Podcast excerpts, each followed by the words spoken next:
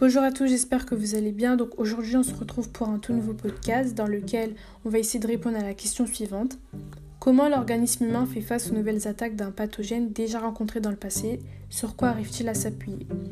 Donc déjà, lorsqu'un tissu est infecté, c'est-à-dire lorsqu'un pathogène extracellulaire avec des bactéries ou un pathogène intracellulaire avec des virus arrive dans un organisme vivant, il y aura deux types d'immunité qui vont intervenir. Donc la première, c'est l'immunité innée qui est moins efficace mais qui est plus rapide.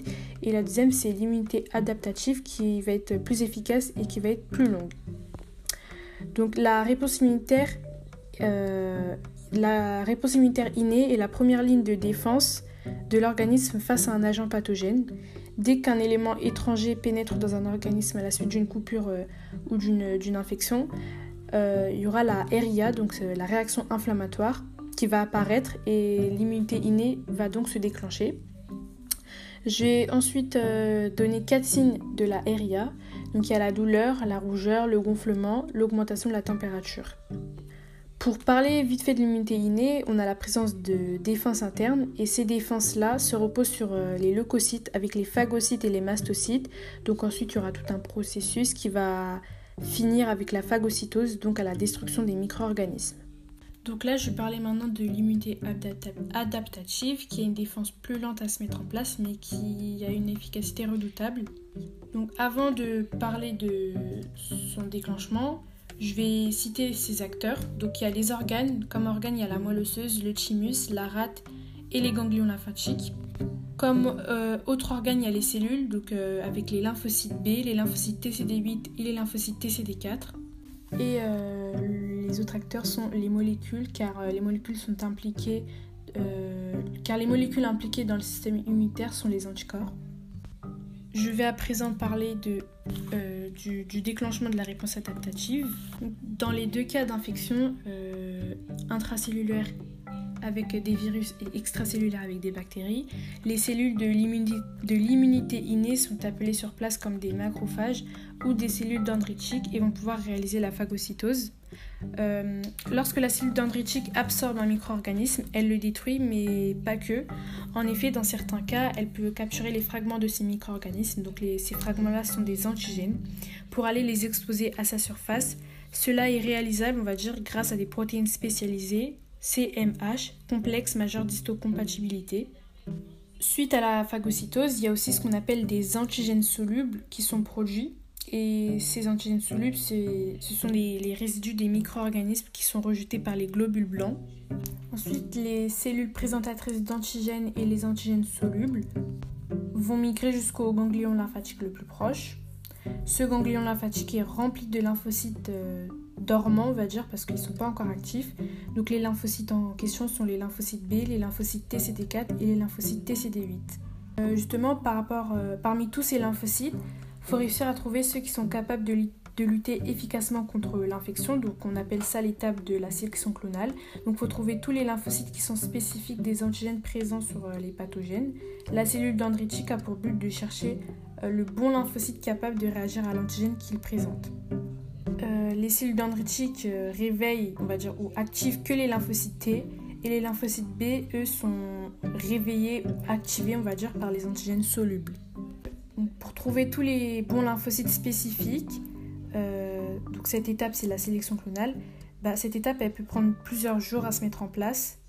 Et c'est pour ça que l'immunité adaptative est si lente à se mettre en place. Euh, suite à cette sélection clonale, la réponse adaptative dépendra des lymphocytes TCD4 car ce sont eux qui vont produire des interleukines des interleukines 2. Voilà. C'est alors une interleukine, c'est une, substance chimique nécessaire à la mise en place de la réponse adaptative. Donc tout d'abord, les, lymphocytes TCD4 produisent des interleukines 2 pour euh, eux-mêmes parce que ça va leur permettre de se multiplier par, euh, par la mitose. Donc c'est ce qu'on appelle euh, l'étape de l'amplification clonale. Donc à partir d'un seul lymphocyte TCD4, on va obtenir un nombre important de lymphocytes de lymphocytes TCD4. Ce nombre important de lymphocytes vont ensuite produire une deuxième interleukine. Donc cette, interleukine, c'est l'interleukine 4. Elles donc ces interleukines 4 vont permettre la différenciation des lymphocytes TCD4. Donc cela va permettre aux lymphocytes, de se, aux lymphocytes TCD4 de se transformer en cellules effectrices qu'on va appeler des lymphocytes T auxiliaires. C'est après toute cette population de lymphocytes auxiliaires qui va permettre l'amplification clonale et la différenciation des autres lymphocytes. Donc les, autres lymphocytes en question sont les lymphocytes T, CD8 et les lymphocytes B. Ces cellules vont se multiplier grâce aux interleukines 2 produites par les lymphocytes auxiliaires donc euh, l'étape, c'est l'amplification clonale. Et ensuite, toutes ces cellules vont aller se différencier en cellules effectrices. Donc les lymphocytes B vont se transformer en plasmocytes et les lymphocytes TCD8 vont se transformer en lymphocytes T cytotoxiques.